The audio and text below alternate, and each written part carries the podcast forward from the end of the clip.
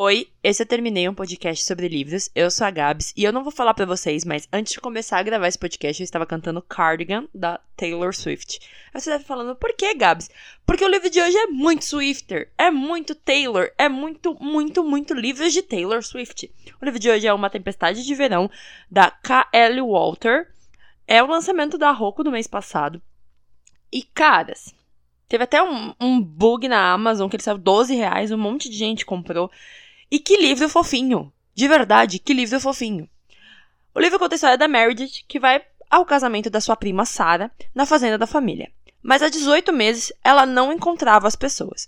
Sua irmã Claire morreu num acidente de carro bizarro e isso a isolou. Mas esse ano, sua prima e o noivo decidiram voltar com uma tradição que era da sua irmã e que a família não estava mais fazendo: assassino. O jogo consiste em caçar pessoas da família com uma arminha de água. Você recebe seu primeiro alvo e depois de matá-lo, você herda o alvo da, daquela pessoa, né, que morreu, e aí vai, vai fazendo isso até sobrar só uma pessoa. A Mary não é boa nisso, mas, pela memória da irmã, irá vencer, até conhecer o Witch, o meio-irmão do noivo, que é um fofo, e se junta a ela. Mas ela não quer se apaixonar, até estar se apaixonando. Porque o que acontece? A Mary. Ai, gente, a primeira cena desse livro é muito bom. Ela tá indo para esse casamento, né, no caso. E aí eles têm que pegar uma balsa para chegar nesse lugar na ilha e tudo mais. E aí ela vai, né, tá dentro do carro, os pais dela descem e ela fala: "Ah, eu já vou", porque o ex-namorado dela, o Ben, um ridículo, tá ligando para ela.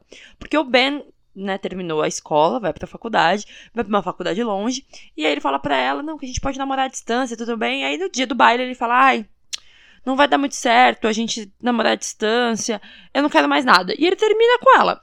Faltando uma semana pro casamento da prima, que ela ia com ele, sabe? E você fica, ah, gostoso, né? Bacana. Aí ele começa a mandar mensagem: não, se você quiser, eu vou com você no casamento. Ele tá louco, ele tá doente, tá demente da cabeça. E aí ela liga para ele e fala: eu não quero você aqui, eu queria meu namorado, não o escroto que terminou comigo. Desliga o telefone. E aí ela vai sair do carro. Só que, como é uma balsa, os carros ficam muito pertinhos. e aí ela sai pelo teto solar. Quando ela vai sair do teto solar, ela acaba caindo e socando a cara de uma pessoa. que ela nem sabe quem é e ela sai correndo. Corta para ela chegando na fazenda e descobrindo que um dos padrinhos do casamento está com o olho machucado e que precisa ficar bem, porque senão ele não vai aparecer nas fotos.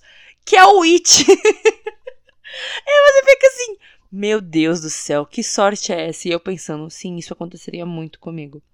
É muito bonitinho porque é uma questão de redescoberta da personagem, de tentar se reconectar com a família, com a vida, tentar viver de novo, seguir em frente por tudo isso que aconteceu com a irmã dela e realmente um acidente bizarro que acontece. Ela conta na história, eu não vou contar aqui para vocês. Mas o Witch é um personagem muito, muito fofo, muito fofo mesmo. E aí, por que, que esse livro é muito Taylor Swift? Ah, por causa do nome do Witch, que eu não vou contar aqui pra vocês. Porque ela fala que ela e a irmã dela são muito fãs da Taylor e elas cantaram Fearless, o disco de Fearless. Não Taylor's Version, porque eu acho que quando ela fez isso não tinha ainda Taylor's Version. Mas ela fez Fearless inteira numa, numa parte. É, o casamento da Sarah, a música que ela dança também é da Taylor. Então, assim, tudo é muito Taylor, os ambientes. Eu sei que em inglês as passagens são muito músicas da Taylor Swift que não tem em português, não dá para saber ali no meio da tradução. Mas eu fiz algumas anotações sobre personagens. Ben. Um namorado bosta. Um cara que termina com ela que ela de volta. Sim, ele é um namorado muito merda. Muito bosta. Que você te... depois entende que ele só pensava nele. E aí ela se isolou porque ela tava num momento muito bosta da vida dela. Então ela, tipo, usava dele como bengala, assim, né? Tipo, pra tentar seguir. E ele se aproveitou disso, sabe? A Luli parece ser uma boa amiga, é prima dela. Mas não quer que a Mary se apaixone porque se sente excluída. Mas ela também não tenta dizer o que sente. Porque a Luli foi aquela pessoa que tentou ao máximo ficar próxima da Mary depois do que aconteceu com a Claire. Mas a Mary não tava bem para isso. E a, o Lee fica falando, é, você fez isso porque você trocou a gente pelo seu namorado, não sei o quê. Aí ela terminou com o namorado e começou a sair com o It, tipo, andar com ele, ainda não tava rolando nada. Aí ela fica, ah, você já trocou um bem por outro. E tipo, mano, dá uma segurada, minha criança.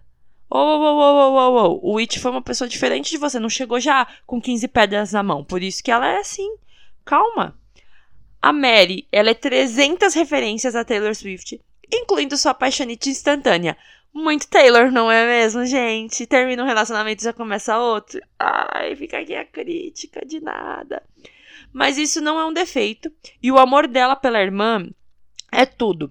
Porque, cara, é muito bonito. Ela faz as coisas lembrando da irmã dela de uma forma tão simples. E não fica uma coisa obsessiva, fica uma coisa mesmo, a memória da irmã dela, porque tem como isso ser um pouco obsessivo, né? De tipo, ah, eu quero ser a minha irmã. E não, não é dessa forma que ela vive. Ela quer lembrar a irmã dela. O It, ele existe mesmo? Ele é perfeito demais, ele é fofo, um, um cavaleiro, o tipo de cara que todo mundo ia querer se apaixonar. Fora que ele é muito doido nessa brincadeira de assassino, ele vira tipo assassino de bandana. Ele faz as coisas muito loucas e ele escuta a Mary, que é algo que ela estava procurando. Mas tem um conflitinho ali no meio. Tem vários, né? Na verdade. Um deles é que ele não vai ficar na cidade. Então, tipo, é uma semana de relacionamento só. E aí ela fica tipo, mas eu quero mais que isso. A questão vai para além disso, de outras coisas que eu não vou contar porque são spoilers. Mas também tem a questão de nome, porque o nome dele não é o It, tá? Saibam disso. E quando vocês descobrirem o nome dele, vocês vão ficar. Taylor Swift. muito isso. Mas é muito bonitinho. É um livro que eu li de uma vez só. De verdade, eu achei que ia demorar muito. Ele tem quase 330 páginas.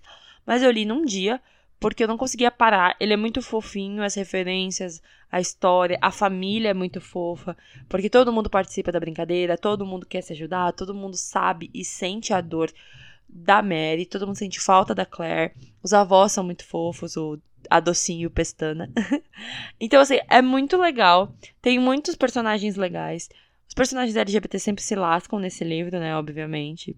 Dó do Eli que quer muito namorar alguém, mas todo mundo que ele quer namorar já namora, é muito triste. Mas é muito bonito. É um livro assim que se você tá de ressaca, é um livro para você ler, mas é um livro para você ler ouvindo a discografia da Taylor, que dá um negócio, dá uma liga. Quem já leu Uma Tempestade de Verão, me manda no arroba TermineiCast. Quem não leu, eu recomendo muito. Mas ainda tô pensando por que, que o livro chama Uma Tempestade de Verão. Porque tem uma cena na chuva. E nem é uma tempestade, tá ligado? Mas só. Tem mais nada assim, sabe?